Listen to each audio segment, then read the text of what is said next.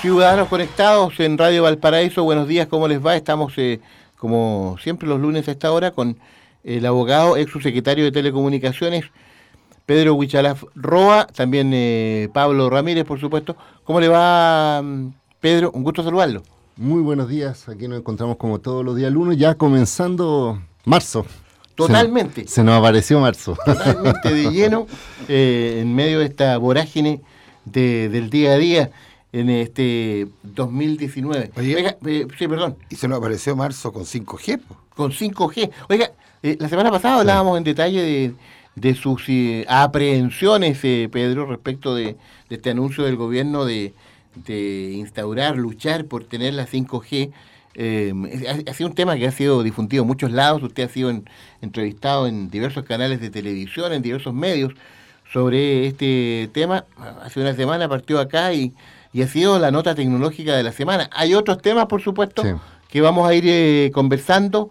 Eh, hay temas de actualidad eh, que queremos desarrollar, pero partamos por este tema de, del 5G, que, que, también usted ha instalado. Hay un, una temática de preocupación en torno a este anuncio de las autoridades de gobierno, Pedro.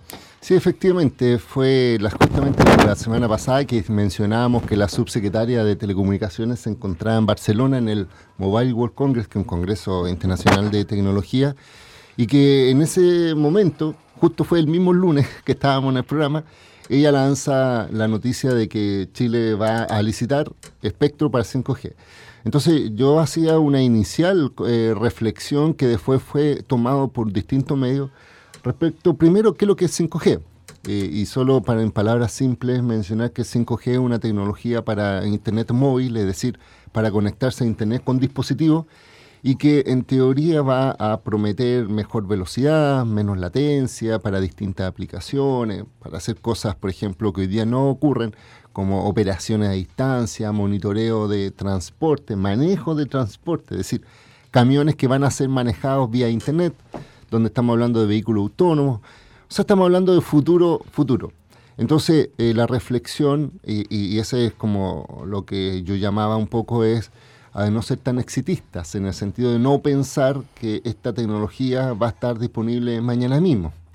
De hecho, una de las cosas que decían en la Subtel, en la Subsecretaría de Telecomunicaciones, que querían en este gobierno tener ya licitado y, y planteado este proyecto para que esté funcionando y yo lo contrastaba con lo que estaba pasando en el mundo, en que todavía tiene que haber una discusión de la norma técnica, tiene que haber una discusión sobre cuáles son las bandas de espectro, es decir, qué parte del aire es donde se va a utilizar eh, eh, esta tecnología.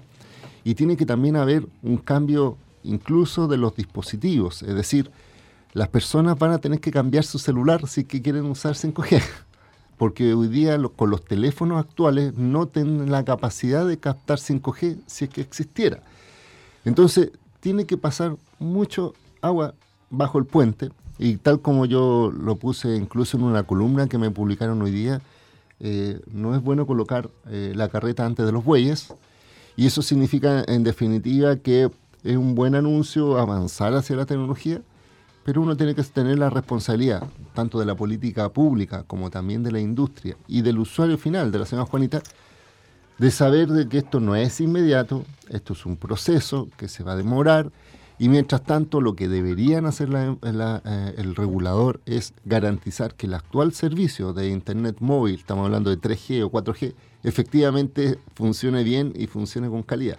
Es decir, no avancemos en el 5G si todavía hay lugares donde 4G no existe o la tecnología es muy limitada. Oiga, eh, hay opiniones, por supuesto, como la suya, que están ahí en, eh, entre los eh, más experimentados en estas temáticas.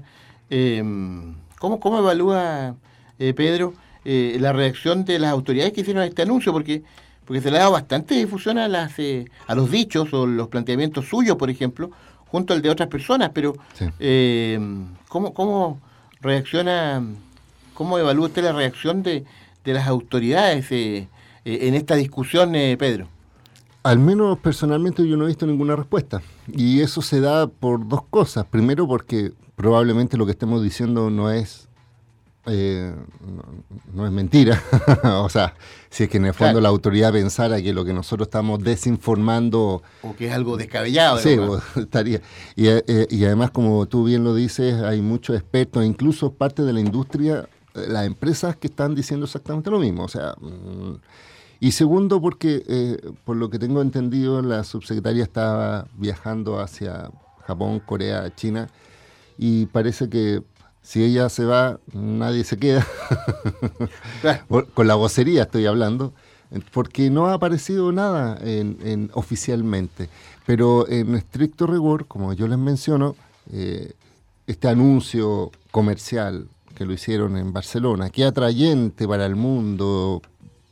Yo decía, ¿por qué no se saca en Chile? O, o una explicación más definida. Pero bueno, yo creo que para eso estamos las personas que estamos pensando en política pública y los que también están en el ámbito de las tecnologías. Y eh, yo creo que después las semanas se van a volver a hablar de este tema, pero en la lógica de avanzar más que la lógica de pensar de que esto viene ya. Muy bien, eh, quiero que nos metamos en unos minutos más, eh, Pedro, en esto del sitio nido, el tema del bullying, en fin, toda, toda esta información que está respecto de, estos sistemas y también desde el punto de vista netamente tecnológico, acá en Ciudadanos Conectados con Pedro Huichalaf, Roa en Radio Valparaíso.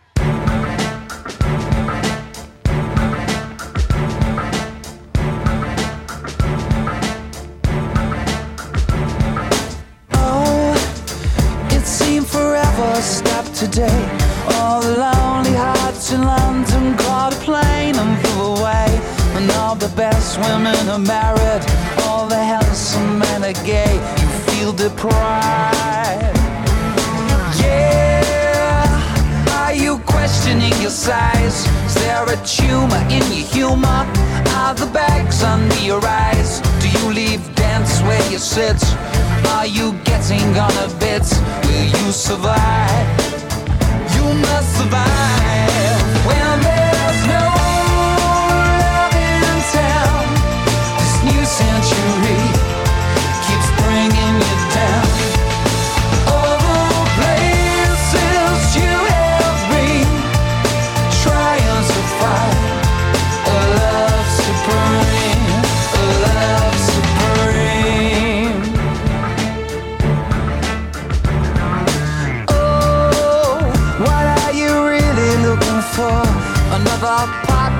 your life to abuse and to adore.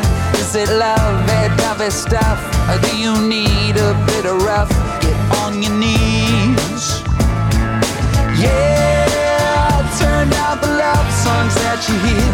Cause you can't avoid the sentiment that echoes in your ear. Saying love will stop the pain. Saying love will kill the fear. Do you believe?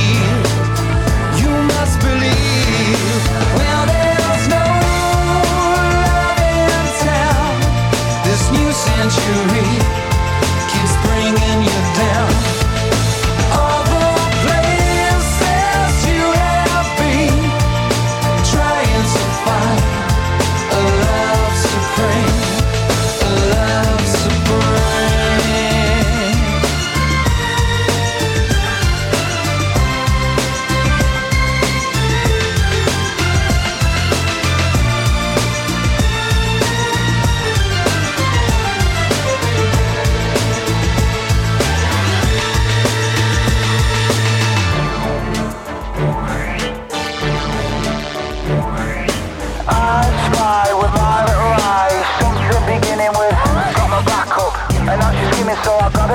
fuck Krakow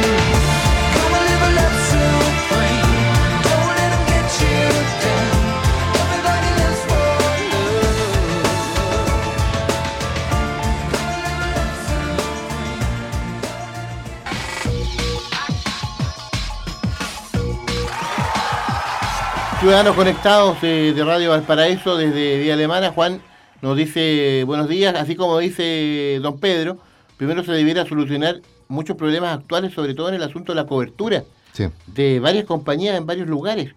Eh, opiniones que, que también uno la- las ha leído en más de alguna ocasión, eh, Pedro, hablando sobre este anuncio del gobierno de, de que ya pronto tendríamos en Chile la 5G. Eh, hay problemas de cobertura aún en muchas partes, eh, Pedro.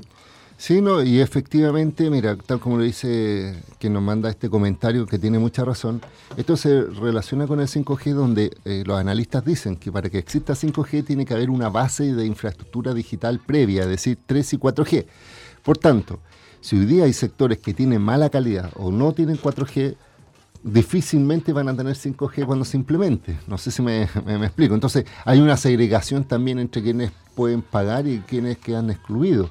Y en el futuro sabemos que eh, las personas que no van a estar conectadas van a tener una brecha de conectividad importante y que les va a afectar su calidad de vida. Entonces, yo siento que el llamado que, se, y que nosotros hicimos incluso a, a este gobierno es que refuerce el rol fiscalizador de calidad, de cobertura, de exigir que las empresas primero cumplan con su tarea de desarrollar la tecnología que está presente para después pensar en un futuro. Entonces, probablemente puede ser seductor para este gobierno anunciar una nueva tecnología, querer licitarla, decir que son los primeros en sacar una tecnología, pero ojo, esto no es una carrera contra el tiempo. Eh, yo siento que lo que primero tenemos que hacer es mejorar la calidad de los actuales conectados y los desconectados y después pensar en nueva tecnología. Correcto, estamos en Ciudadanos Conectados eh, con eh, Pedro Huichalaf Roa acá en eh, Radio Valparaíso.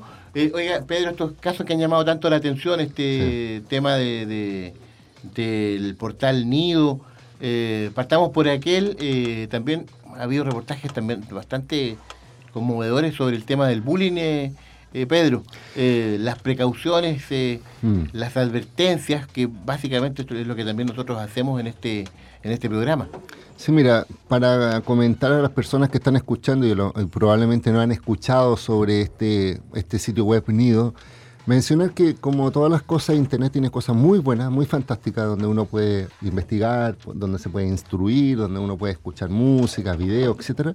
Pero también hay su lado oscuro, es decir, hay sitios que en vez de, de hacer cosas positivas se generan efectos negativos.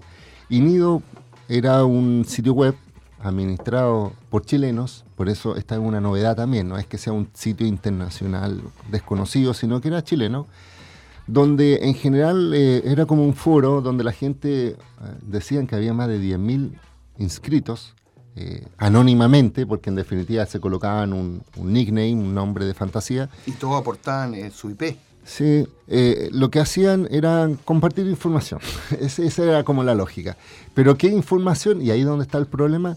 Eh, lo que ellos hacían principalmente era, por ejemplo, enfocarse en buscar en Internet a través de, de las cuentas de Instagram o de Facebook. Los famosos pack. Sí, pero buscaban mujeres principalmente, jóvenes, que muchas veces estas niñas que tienen su Instagram, que tienen su Facebook abierto, es decir, que cualquiera puede acceder a mirar su contenido, no es que entren a sus cuentas, no es que las hackearan, sino que sacaban fotos que ellas publicaban abiertamente y eh, las promocionaban, era como un directorio de personas, pero en este caso de mujeres, y que lo que generaba detrás es que eh, la mayoría de los participantes, que eran hombres, eh, tenían los datos de contacto, información, estamos hablando de datos eh, privados, el nombre, la ciudad, probablemente en la cuenta, y muchos también se producían este fenómeno de, agregarla, a, seguirla y mandarle mensajes.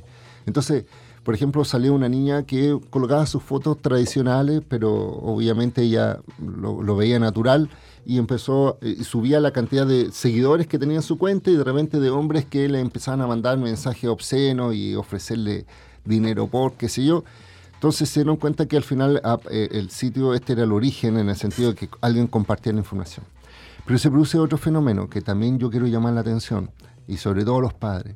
Lo que pasa es que hay muchas niñas, eh, porque hombres casi no es mucho, no lo he visto mucho, en que efectivamente están viendo un modelo de negocio en, en las redes, en la venta de sus imágenes íntimas. Es decir, hay mujeres que dicen, mira, eh, me saco fotos desnudas y te las vendo por X cantidad de dinero y hacen transferencias incluso por cuenta root y cosas, eh, tienen toda una metodología. Sí, hay unas que ganan mucha plata. Sí, entonces, ¿cuál es el tema ahí? Que pasó que la gente eh, de Nido o algunos compraban y después lo compartían gratuitamente. Entonces la niña también se veía afectada porque ya no tenía ingresos por la venta porque alguien le, entregaba a sus amigos las imágenes. No sé si me explico. Y había otra figura que también es muy peor, que eh, ex parejas, por ejemplo, porque había un foro que se llama Expololas o, o Pololas. Y vendían las imágenes de su... No, no, no las vendían, sino que las entregaban y las mostraban. Entonces... Como venganza. Sí, como venganza. Entonces, ¿qué pasa al final? Que eh, se cruzó con una historia que se está investigando respecto de que en, esa, en ese nivel de conversación parece que algunos usuarios, y ahí está la duda, si no sé si lo dijeron de broma o de real, donde decían vamos a secuestrar a tal niña y le vamos a, suministrar una droga para que se olvide y, vamos a subir las fotos después de. No sé si me explico.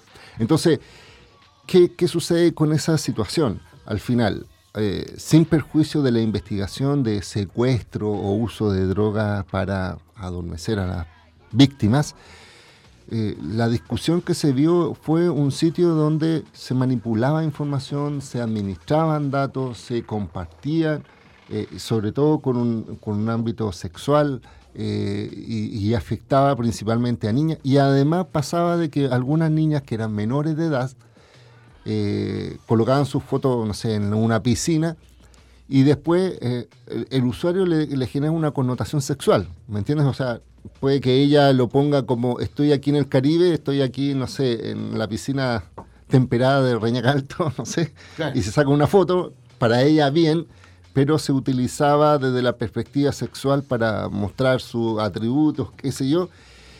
Y como es menor de edad, podría también caer la figura de pornografía infantil, porque la pornografía infantil eh, tiene que haber una connotación sexual detrás para, para estos efectos. Y hoy día la ley sanciona quien almacena, quien distribuye, quien comparte. Es decir, las personas que bajaban esas fotos, las guardaban en el computador, así como para tener su base de datos de información, también podrían estar cometiendo un delito, eh, aunque ellos digan, oye, si yo no he hecho nada, no le he mandado mensaje, no me he contactado. Entonces, al final, esto ha generado una gran discusión desde el punto de vista legal, porque eh, revisando la legislación, uno puede verificar de que no existe una normativa tan clara para el tema del ciberacoso, por ejemplo, no existe una norma de ciberacoso. No, una persona no puede reclamar porque le mandan mensajes privados por Facebook o por Instagram, no sé si me explico. Eh, uno lo puede bloquear, pero no puede denunciar, oye, me está hablando, me está hablando, me está hablando, o me está haciendo propuestas indecorosas. Eh, eso no está sancionado por la legislación. Es como en el fondo la libertad de expresión, es como si alguien reclama porque yo te converse en la calle. Ahora hay sanciones por los piropos en las calles, en alguna alcaldía, sí. pero no está hablando en, la regla general. O lo otro es el tema de eh, compartir información que son de libre acceso, entre comillas. Es decir, si una niña tiene su foto en Instagram, eh, naturalmente es posible sacar esas fotos si están abiertas. Es decir, si yo tengo mi perfil de Facebook abierto, en el sentido de que la gente puede acceder sin estar registrado en Facebook o sin, ser mi amigo puede ver mi foto, eh, ¿cuál es la conducta que se puede sancionar por, compartir esa foto? No sé si me explico.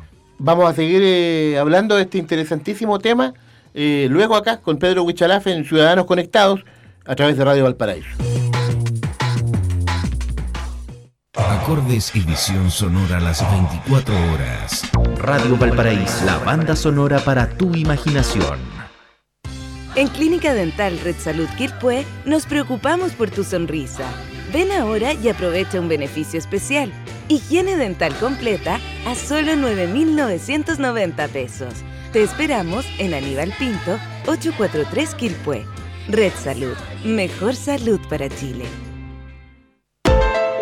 En Codelco Ventanas estamos felices de entregarles una excelente noticia, pues en el año 2017 se registró la más baja cifra de emisiones al ambiente en la historia de esta división, disminuyendo en los últimos siete años en promedio un 52% del total de nuestras emisiones. Esto se logró gracias a los más grandes proyectos ambientales que empresa alguna haya construido en la región con una inversión de 159 millones de dólares, porque en Codelco Ventanas juntos vamos construyendo un mejor futuro. Autorepuestos MB, muy bueno, muy barato. Afinamiento y mantención para su vehículo. Pastillas de freno, baterías, ampolletas, lubricantes, aditivos, filtros y accesorios. Autorepuestos MB, Blanco 1265, local 2 y 3, teléfono 32 292 1061, Quilpué. Para manejar, manéjate. Cinturón de seguridad no chatear mientras conduces, portar siempre los elementos de seguridad establecidos por la ley, verificar el estado de tu vehículo si vas a viajar y recuerda siempre, si vas a conducir, no ingerir alcohol. Hagamos de estas vacaciones un recuerdo imborrable. Un consejo de Radio Valparaíso. Cada mañana nos reunimos en torno a un sabroso Twitter Café. Actualidad, entretención, buena música, humor, expresión ciudadana e interesantes y variados invitados. Un espacio para amantes de la buena conversación y un buen Twitter Café. Lunes a sábado, desde las 9 a.m. Conducen Mauricio Córdoba y Pablo Ramírez. Twitter Café por Radio Valparaíso. Son las 11 de la mañana con 30 minutos. El poder de los que saben escuchar. La banda sonora para tu imaginación. Radio Valparaíso está presentando Ciudadanos Conectados. Conduce el abogado Pedro Huichalaf Roa, ex subsecretario de Telecomunicaciones del Gobierno de Chile.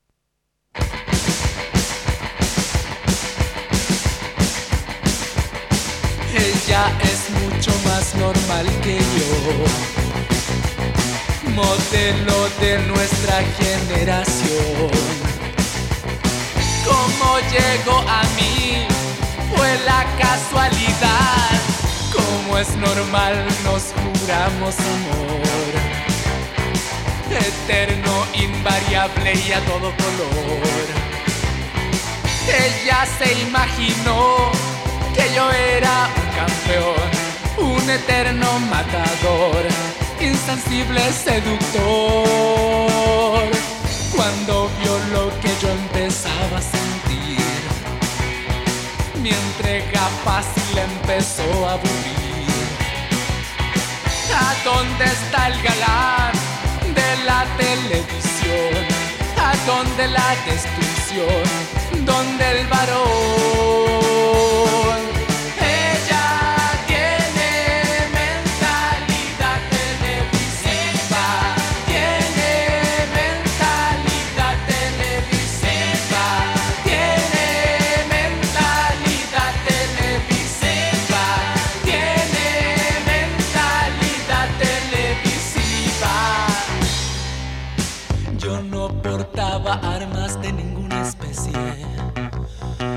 Daba vuelta autos ni chocaba motos.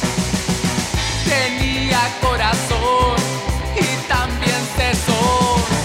Ella era dada a las frases cliché. Hablaba de todo con total madurez. Y la imaginación, si es que la tuvo ya la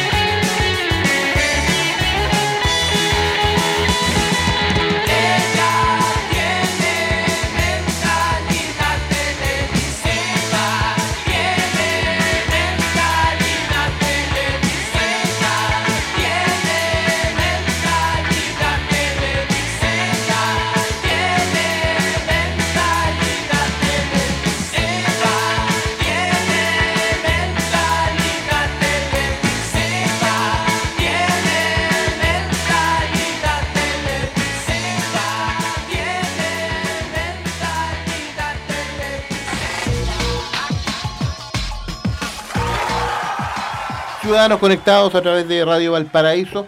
em, genera, por supuesto, muchísimo interés lo que estamos conversando respecto de estos temas de, de los acosos, de los ataques a través de las redes sociales. Eh, no deja de llamar la atención, Pedro Huichalaf, este tema de que, que hay situaciones que, que no se podrían eh, denunciar o, o- o perseguir eh, Penalmente. penalmente. eh, eh, eh, falta aún Sí. robustecer el cuerpo legal Mira, sobre este tema, Pedro. Efectivamente, aquí se cruzan muchos temas de ausencia regulatoria porque en definitiva la ley actual, tanto delito informático como, imagínate, delito informático del año 80, el tema de datos personales del 80 y tanto. Entonces, estas nuevas figuras de compartir información de este tipo de formas con nuevas tecnologías eh, no estaban dentro de la hipótesis de cuando se surgió la ley. Pero mira, yo quiero hacer una reflexión, y, y esto lo conversábamos después también con Pablo respecto al tema de la responsabilidad de los padres, sobre el tema de la, del acoso y sobre la- el ciberbullying, porque en definitiva, ¿qué es lo que está pasando? Y esto demuestra también que muchos padres que son de generaciones que no tuvieron la tecnología eh, in situ en sus orígenes, es decir, por ejemplo, yo soy padre. Cuando yo nací no existía telefonía móvil e internet y yo soy un usuario tardío, pero los jóvenes hoy día son usuarios que nacen ya teniendo la tecnología. Ellos tienen mejores capacidades de, eh, saber usarla y por tanto vulnerar las eh, vigilancias propias que tienen los padres. Es decir, un padre cuando está en la casa, su niña o niño, sabe quién lo va a visitar o quién no, porque, porque va a su casa y, lo- y lo- los amigos van, o si va a una fiesta, sabe. Pero hoy día cuando le entregan un celular, Hay- te quiero hacer un Sí. paréntesis también que, que dices tú entrega un celular. Fíjate que hay un tema que muy poca gente conoce, que es primero leer el catálogo de los equipos, tanto como computador, como los televisores Smart TV y los celulares, que viene el famoso control parental. Sí. Y ahí volvemos a lo que tú dices, qué pasa en los celulares. Sí, pues es decir, el control parental son funcionalidades que se le puede eh, administrar por parte de los padres, de un tutor, respecto a la utilización de ese dispositivo por parte de los niños. Es decir, uno puede entregarle un, un celular nuevo de paquete y es como entregarle lo mismo que un adulto. Y un adulto tiene la discriminación, o sea, puede discriminar entre qué ver, qué no ver, qué tipo de fotos sacar, etcétera.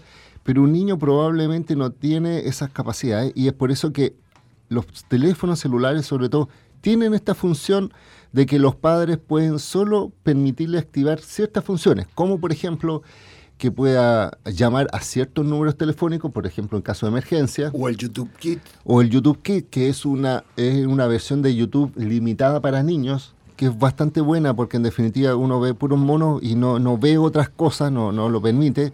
Y también algunas eh, se bloquean algunas funciones como por ejemplo participar en algunas redes sociales o ciertas palabras claves que en el buscador que no aparecen los resultados de búsqueda. Entonces, ¿qué es lo que pasa o qué, qué me ha pasado con algunos padres que me dicen, pucha, yo no sé de tecnología, no, no manejo el celular, no sé cómo hacerlo para limitar y al final, insisto, Hay padres que llegan y se meten a los computadores de su hijo y ven el historial. Y eso creen que es lo más avanzado que pueden O, tener. o- o- o borrarse Claro, huello por internet. Claro. Es que eh, imagínate, uno dice, no, yo lo vigilo porque me meto Sí. y veo el historial. Pero, Pero perdón, eso no eh, es solo- no, el no, historial no se puede no borrar. hay un puede- rasguño. nada, porque se puede borrar, se puede editar. Ahora un niño puede tener una aplicación oculta. Hay programas, se los menciono, que ocultan programas dentro del celular y lo, y lo, y lo camuflajean. Es decir, por ejemplo, uno puede colocar todas estas aplicaciones como Tinder, como, no sé, Instagram, todo, agruparla en una carpeta y ponerle el nombre, no sé, eh, el clima, no sé, Sí. o calculadora, ¿no? De verdad, calculadora. O linterna. Sí, o linterna. Entonces, un padre nunca va a tocar ese eh, linterna porque piensa que es la linterna, pero uno, se lo digo, uno una aprieta la linterna y, y- y le pide una clave y sin esa clave no puede entrar a la aplicación. Entonces, ¿qué pasa? Que hay muchos niños y niñas que son mucho más eh, Nativos digitales. sofisticados en su forma de poder bloquear. Entonces, el llamado siempre es la responsabilidad de los padres que, que- que también se capaciten junto con ellos para entender este sistema, para saber qué es lo que está haciendo sus niños, porque muchos niños, y es, y es la que nosotros hablamos acá, hoy día la identidad digital está cobrando mucho más relevancia que la identidad real y por tanto una persona, imagínate, imagínate, Jani Dueña, la, la humorista, tú sabes que después tem- de terminado el festival, como, como le fue mal, se Twitter suicidó, que se denomina, es decir, su cuenta de Twitter, que tenía más, más de 120 mil, la cerró, la cerró, así, cerrada. Entonces, no candado, cerrado. no, cerrada, la eliminó. Entonces, para mucha gente, eh, imagínate, tuvo un capital de 120 mil personas, seguidores, tiene un Imagínate. espacio, y hoy día que desaparezca es como que no está, y no está. Entonces, en, en definitiva, no permite nada. Entonces, eh, ¿qué es lo que quiero mencionar? Eh, eh, bueno, y eso se dio justamente por la cantidad de, de comentarios negativos también que recibió, porque hubo un grupo de personas que la defendía, que decía que en el fondo eh, su humor era muy intelectual, y esto por aquí. No por era ahí. para la quinta. Yo siento que no, o sea, personalmente yo digo, se equivocó en su rutina, fue fome, y, y tienen que entender que el escenario de la quinta región es muy diferente de un escenario cerrado como Netflix, porque la presentaban como la stand comedy del año de Sí, Netflix, pero fíjate que Sí. lo que dice- pero no era ni bueno. Yo lo vi en Netflix y no, no me gustó. No pasa nada. No, y, y digamos que no es que sea súper intelectual, pero en definitiva veo hartas cosas y no me sentí identificado con el humor de ella. Pero yo, ¿qué es lo que te quiero mencionar al final? Y con este tema de la- del bullying. Hoy día los medios, los niños, los jóvenes utilizan esta herramienta y pueden ser más dolorosos que en la vida real. Es decir, en la vida real te pueden decir, está guatona, no sé, Claro. pero cuando hay una masa de personas que por internet que te empiezan a denostar por tu cuerpo y te llegan comentarios de distintos sitios y no los puedes bloquear, no saben quiénes son, algunos anónimos, qué sé yo, en la mentalidad de los jóvenes les produce un efecto más fuerte que en la vida real. Entonces ese, fenómeno es el, el complicado. Y aquí volvemos a una raíz nuevamente, Mm. Que el control de los padres, que es lo que hacen en Internet, es revisarle, eh, por decir, yo he visto niños, niños, en Facebook. Y en Facebook Sí, no permiten, ti- en tiene, un, tiene un menor de, mínimo de edad, que son 14 años. Sí, o si no, no se permite la cuenta. No se permite la cuenta. Mm. Y papá aceptan que sus hijos adulteren la edad. Sí. Después les dejan subir fotografías a Instagram, a Tinder. Y hay niños que participan de sitios de mayores. Sí. ¿eh? que es lo que ahora se está buscando en YouTube, porque se descubrió que hay lugares eh, privados dentro de YouTube que están siendo masificados con videos de pornografía infantil. Y Sí, que la gente no tiene idea que existe dentro de YouTube pornografía infantil. Sí, y- pero, pero mira, yo seguí el hilo, de hecho lo, lo- lo escribió un comentarista, un columnista inglés, que hablaba sobre qué tan fácil es encontrar contenido de pederasta en YouTube. Y, y hizo un ejercicio muy simple, y la cosa es que yo también, eh, no porque sea pederasta, sino que un poco para entender el concepto, me di cuenta que es, un tema de óptica. ¿Por qué? Porque se mire. Sí, porque en definitiva, por ejemplo, me- eh, se, se colocaban videos de niños o niñas de muy corta edad haciendo ejercicio. Imagínate un video Sí. donde salen, por ejemplo, no sé, por ejemplo, Lucila, que es una modelo, haciendo contorsiones de gimnasia, ya era mayor, pero había en YouTube videos de niñas eh, eh, haciendo ese tipo de deporte, entonces también hay una cierta perversión, entre comillas, de quien observa esa imagen. Y además lo que él mencionaba es que en los comentarios eh, los pederastas al final se compartían otros videos similares, ¿me entiendes? Y a través de otras cuentas. a través de otras cuentas. Entonces al final YouTube, ¿por qué no censuraba? Porque mostraban a unos niños haciendo ejercicio, esa es como la óptica Lógica. lógica, pero desde el punto de vista de, de una mentalidad pedófila, eh, tiene una connotación sexual adicional. Y además porque los videos eran, insisto, si uno lo empieza a analizar, eh, yo no dejaría que mi niña hiciera ese tipo de ejercicio. O sea, está bien que salten, y- pero con ton- no sé, no sé si me, me sí. explico. Que Sí. se contornen de una forma especial, qué sé yo. Entonces, eh, estamos hablando de niñas de 5 o 6 años. Entonces, por eso yo digo que eh, los controles parentales, que son aplicaciones que están en los celulares, incluso eh, uno los puede buscar y descargar ciertas aplicaciones, es muy recomendable. Desde mi punto de vista, hoy día yo llamo a los padres que sean el primer filtro, porque si esperamos que el Estado reaccione con medidas como persegu- perseguir a los, a los supuestos delincuentes, de hecho, en el caso Unidos sabemos que hay uno de sus supuestos administradores que eh, se suicidó en, en- en Claro. Santiago, es decir, eh, se tiró a la línea del metro, pero uno dice qué habrá hecho además de la- recibir la presión social y, y, cuántos otros están participando. Entonces, si yo como padre, yo tengo una hija de siete meses, entonces yo ya me estoy proyectando, entonces yo ya estoy pensando en que mi hija tiene que disfrutar de la tecnología, pero con un control mío. Entonces yo voy a hacer cinco veces más con mayor precaución, pero me pienso, ¿y qué pasa con los padres que no saben de tecnología? ¿Qué pasa con aquellos que probablemente saben usar el celular y el WhatsApp y probablemente Facebook, pero no Nada más. Nada más. Y como les digo, hoy día la juventud está aprendiendo nuevas técnicas. Incluso, mira, te voy a dar un dato. un día me estaba encontrando con un amigo, un joven, un joven amigo, y de repente me mostró su teléfono por un tema de, de la aplicación. Estábamos justo hablando de eso. Y él tenía una aplicación que es una, eh, que es una aplicación que es como un Tinder, pero para gays y lesbianas. Mira, déjame darle el dato. Gay y lesbiana. Y tenía la aplicación. Entonces yo le dije a él como en tono de broma, yo le dije, bueno compañero, cada uno tiene sus gustos. Y él me dijo, no, no, no, no piensen mal. Si yo tengo esa aplicación, no es porque esté buscando cosas sexuales. Y entonces yo dije, pero ¿cómo? Si supuestamente eso es para contacto entre hombres y mujeres. Me dijo, no, lo que pasa es que muchos están usando esa aplicación para contactar y vender marihuana. Claro. claro, No, sí. ¿Me entiendes? Sí.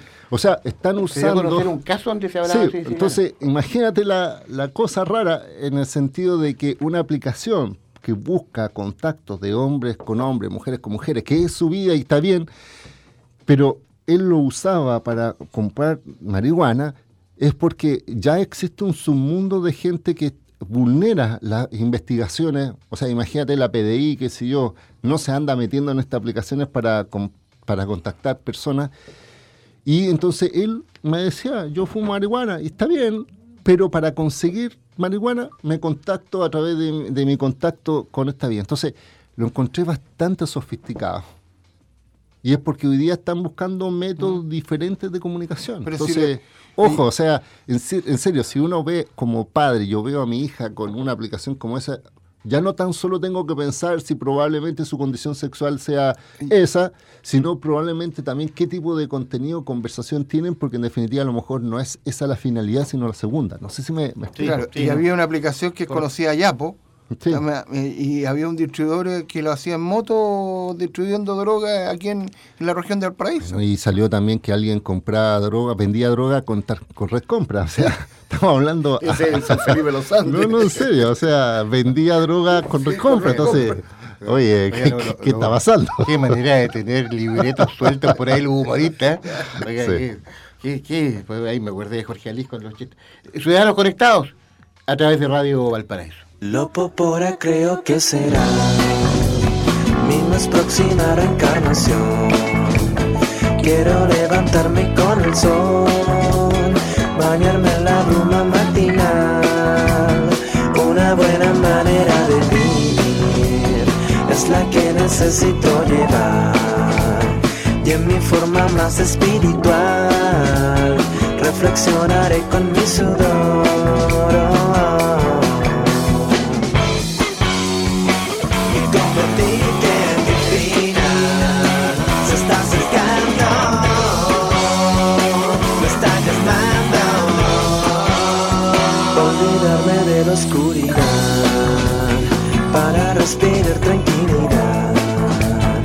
Necesito la capacidad para volar yo sin visitar miles de lugares que no volveré a pisar.